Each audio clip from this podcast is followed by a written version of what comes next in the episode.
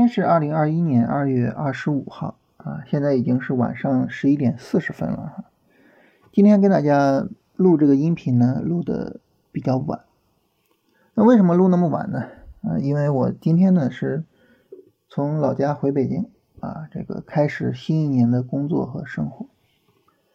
嗯，首先呢就是早晨七八点钟啊啊自然醒啊，然后做饭，孩子醒了之后吃饭。吃完饭之后呢，把家里好好的收拾了一下啊，然后大概十点来钟吧啊，我们出发。那如果说你就是正常开车啊，不超速不什么的啊，基本上从我们老家到北京就是七八个小时啊，所以呢，那么我们到的时候啊，就已经是晚上六点来钟。那到这边呢，就收拾家里啊，然后做饭啊，吃完饭呢，陪着孩子玩了一会儿啊，把他们哄睡了之后。然后去看期货，啊，去复盘，啊，把这些工作做完，基本上呢，也就是这个时间点了。啊，今年是一个非常充实的日子啊。但是我打开手机跟大家录这个音频的时候啊，我突然想到了，就我在二十二岁到二十五岁的那几年，啊，在那几年的时候啊，我们从老家回北京。不是我现在这个状态的，那个时候好像我们，嗯，就是充满了干劲儿啊，然后一说要回北京了啊，要开始新一年的工作了啊，要去干事业啊，就非常的兴奋，四五点钟就起来睡不着，然后随便吃点东西，然后就出发，基本上能够中午在北京吃午饭啊，就这样一个状态。然后不知道从什么时候开始啊，啊，我就跟我爱人说，我说，要不然咱们没必要那么早，是吧？咱们睡到自然醒啊，咱自然醒然后出发。再到后来呢，就是让我们自然醒，吃完饭啊，我们好好的把家里收拾一下。你把家里收拾的井井有条啊，然后过了一年之后呢，你回来，你打开家门的时候，看到一个井井有条的房子。哎，你的心情也会更舒服一些啊，所以我我们现在基本上就是这样一个状态，就不知道为什么呢？我们的生活中少了很多的锐气，少了很多的迫不及待，少了很多的冲劲儿，而反过来呢，多了一些漫不经心，多了一些自然而然，多了一些每一天都是平常的一天那种感觉。就是我们的整个的工作啊、生活呀这种状态发生了很大的变化，但是呢，我觉得有一点我没有变过，就是我对于工作的热情。我不知道为什么，就是可能生活变了很多，或什么变了很多，但是我提到交易啊，提到跟大家去交流，跟大家去聊。啊，无论聊交易还是聊行情，我我都是非常非常有兴趣的。然后这个热情从来没有变过。啊我在生活中是一个非常呃内向的人，很少跟人去主动的去聊什么。那然后大家知道这个，因为这两年牛市嘛，呃，然后很多人做基金挣了很多钱啊，所以现在可能你一出门，很多人就聊基金啊，聊什么的。然后在啊我们家庭的聚会上啊，也有一些亲戚跟我聊基金的事情，聊别的我真的就是应付着聊啊，但是一聊基金，我那个劲儿马上就上来了，啊，整个人就变得不一样啊。我爱人在旁边就说啊，他说你哥，你看，你看你哥这个这个一聊这个东西就人就变了啊，就就变得不一样了，就开始有精神了。嗯，我们经常听到那句话叫“出走半生，归来仍是少年”。呃，我我不知道最早说这句话的人他指的是什么。但是就我自己来讲，就是我觉得我归来仍是少年的那个部分，就是我对于这个事情的热情，对于交易的热情，对于和大家聊交易的热情，没有变过。然后。我感觉到未来可能也不会发生什么变化。我不知道为什么我对这个事情抱有着这么大的热情。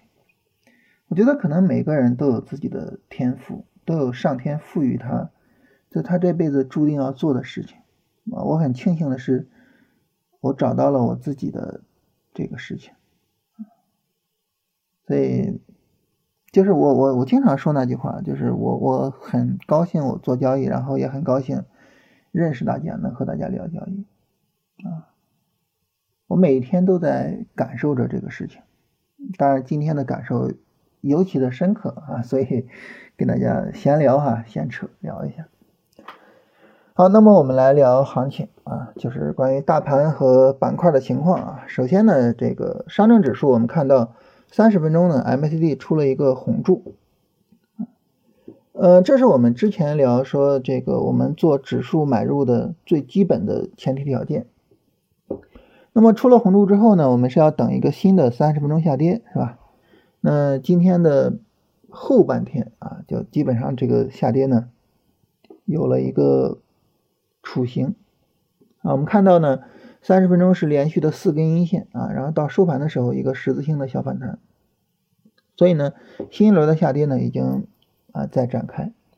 如果说呢，明天还是持续有这么一个调整下去的话啊，那么这个时候呢，我们就需要去关注了啊，关注两点，第一。这个调整加速不加速啊？如果说它不加速，那这个时候呢，我们就要考虑第二点啊，就是五分钟向上突破高点去做买入啊。目前的五分钟高点呢和三十分钟高点是在一个位置上啊，也就是三六零八左右。那么如果说明天呢五分钟一个反弹没起来，再往下跌啊，那这个时候呢就形成了。新的五分钟高点啊，我们就突破新的五分钟高点去做买入。当然啊，如果说三十分钟加速下跌啊，甚至出现了暴跌，那这个时候没得说了，是吧？肯定就没有办法去买了。那这是我们说指数买入的一个买点啊，明天是很有可能出来的。嗯，如果说我们要去做指数的话，你比如说买三百 ETF 啊，那这个时候呢，我们需要特别注意的是什么呢？啊，需要特别注意的就是这一轮整个的日线下跌，下跌的力度是非常大的。那下这这个下跌力度大，它决定了什么呢？它决定了整体这一次买入的价值是相对来说比较低的啊。所以这种情况下呢，那么如果说我们要做指数买入的话，你需要去控制一下仓位啊，需要把仓位去降一降啊。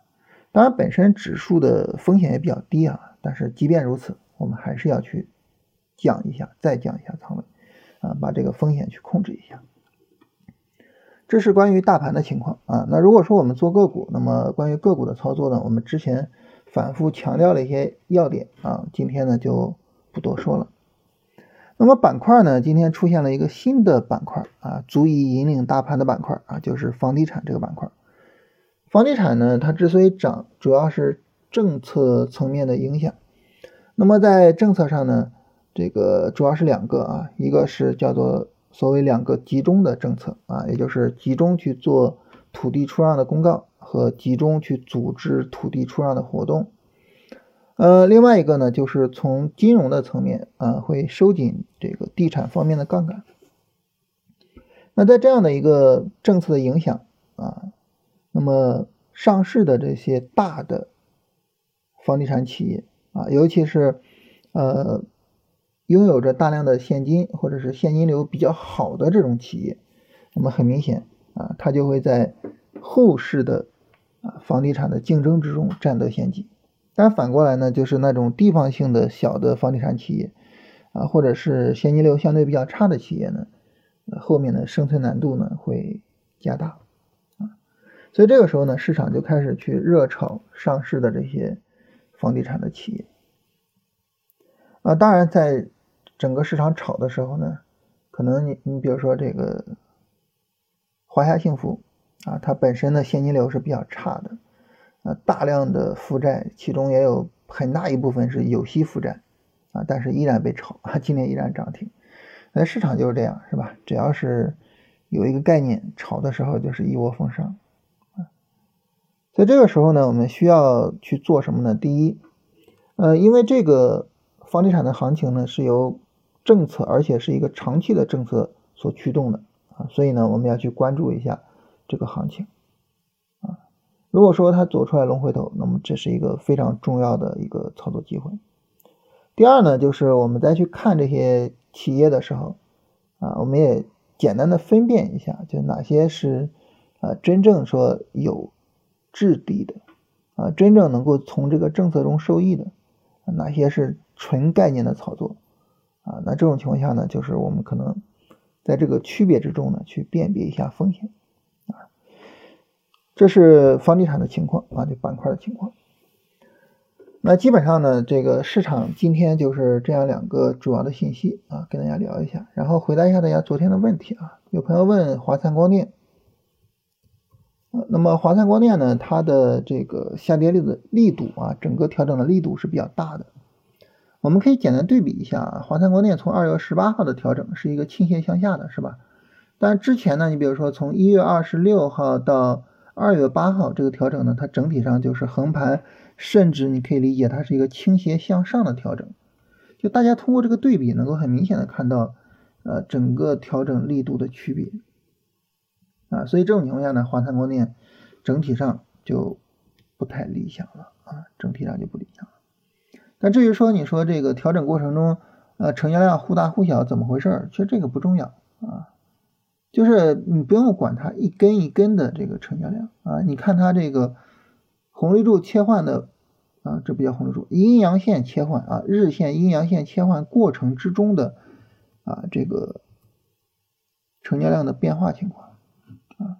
你看，在整个调整过程之中呢，只有一根阳线，而这根阳线对应的成交量是比较小的，这说明整个市场的买盘是比较低的。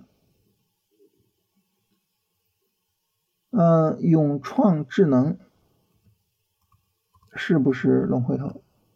呃，永创智能这个走势还可以啊，就是就这一波调整来说，它还是整体上来说调整的这个力度是比较小的，还是比较能扛得住的。这个股票如果说不跌破不跌破九块七毛四啊，也就是二月九号的低点，整体上来说还是比较强的，短线上还是很值得去关注的啊。呃，徐工机械和中国石化，徐工机械也可以啊。嗯，中国石化昨天有根大阴线。啊，看看它后面的这个横盘的情况吧。徐工机械整体上走的还是不错的，所以就像我昨天说的哈，有一些呃盘子相对大一些的股票，但是呢整体走的还是不错的，也可以去配备啊，不用说刻意的说 只做小股票或者什么，就不要有这种刻意的这种情况出现，啊，这种没有必要。三零零幺幺九是否符合龙回头？呃，瑞普生物这个走势还是可以的啊，这个走势可以，但是它有有一点，就这个横盘的时间啊，稍微的有一点长了，后面就该拉了啊，就是后市如果再不拉，这个横的时间就有点太长了。盛和资源，盛和资源呢，它主要就说问这个调整是不是已经展开了。当我们看盛和资源三十分钟上，你很明显看到它是漫长绿柱，对不对？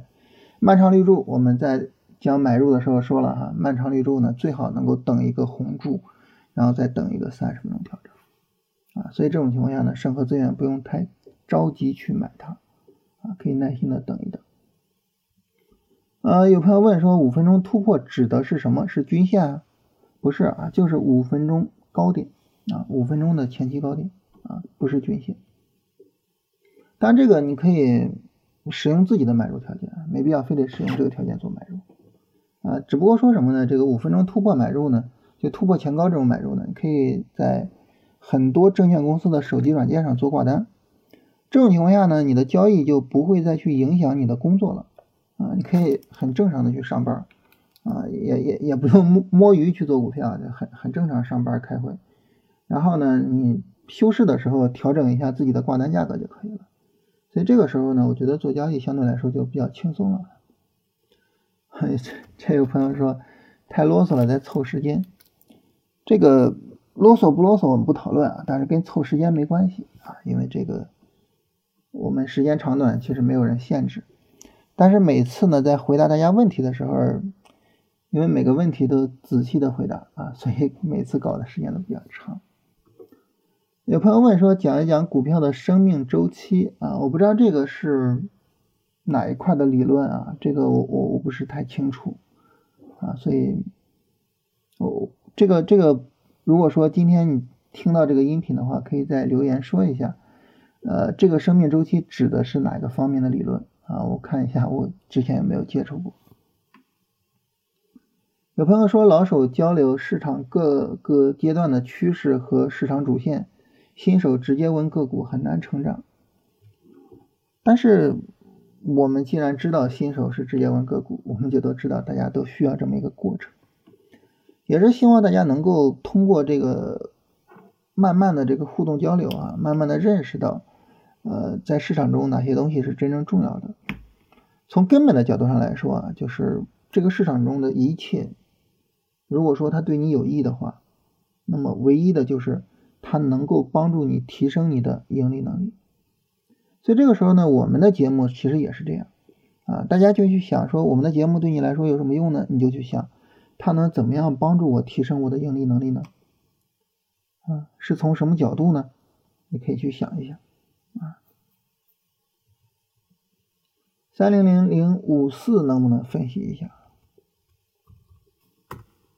啊，这个持续下跌，这没法做啊。换手率有没有帮助？换手率有帮助，就是它能够帮助我们判断成交量的情况啊。但是呢，你不能够极端的或者是只看换手率，为什么呢？因为它越小的股票换手率它比较容易越高，对吧？那越大的股票呢，就不太容易出换手率。你像茅台，它的这个成交金额经常排在市场的这个前面几位，但是它的换手率非常低啊。所以这个时候呢，呃，换手率、成交金额可以综合去看，然后整体上呢去看它的这个成交量的情况。呃，有朋友问选股的时候，财务状况是不是很重要？嗯，这个财务状况啊，它有两个方面啊。第一个方面呢，就是财务状况可以帮助我们排雷啊。就像我说华夏幸福这个负债，嗯，那你看这个负债的情况，你说算了吧，这这玩意儿我不做了，它涨再好也跟我没关系，是吧？就它能够帮助我们去排雷啊，这是一个方面。第二个方面呢，财务状况能够帮助我们干什么呢？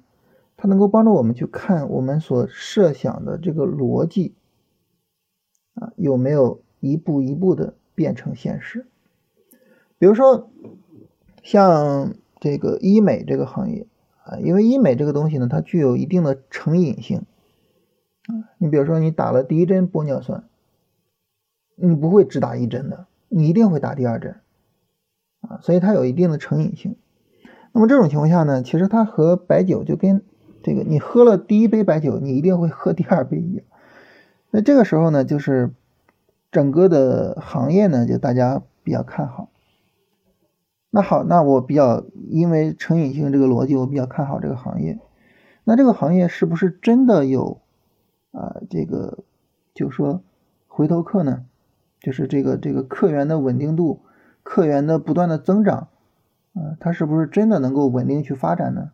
那这个时候呢，我就可以通过它的财务状况看出来啊。你比如说它的出货量是不是在持续的增加啊？它的财务状况是不是在不断的优化，是吧？所以财务状况呢就是这样两个方面啊。但是呢，你说一些股票它的财务状况不好，那是不是这个股票我就肯定不能做呢？并不是。为什么呢？第一个呢，就是一些股票呢，它可能在一个成长过程之中。啊，然后呢，这个我们看好的是它的未来，而这个未来呢，它可能还没有体现到财务报表中。第二个呢，就是这个财务状况不好，你也要去看具体的情况。你比如说，他做一些业务的扩展，需要去做投资，把钱投出去，那这个时候财务状况自然就不会太好看你比如说它的利润肯定不会太好看，是吧？所以要看具体的原因啊。所以财务状况这个事情呢，不能够简单的去理解啊。呃，海量股份是不是符合要求？海量股份这个调整还没有展开啊，你再耐心等一下调整展开。因为调整调整没有展开的时候，呃，它的调整力度小是没有意义的，因为它可能再接着调一下，调整力度就变大了，是吧？呃，福耀玻璃，你一听像福耀玻璃也好，或者什么，就是之前的龙头啊，之前的涨得特别好的核心资产的这种股票，你可能第一反应就会是哇，比较担心，然后打开走势图一看，哇，确实比较担心。比较值得担心啊，这整个的调整力度在增大，那市场整体的一个变化是非常大的。呃，老师，我一直没有跑，到现在也不想走了，利润坏回吐完了，给个建议吧。你做交易不能够按照你自己的意愿来，是吧？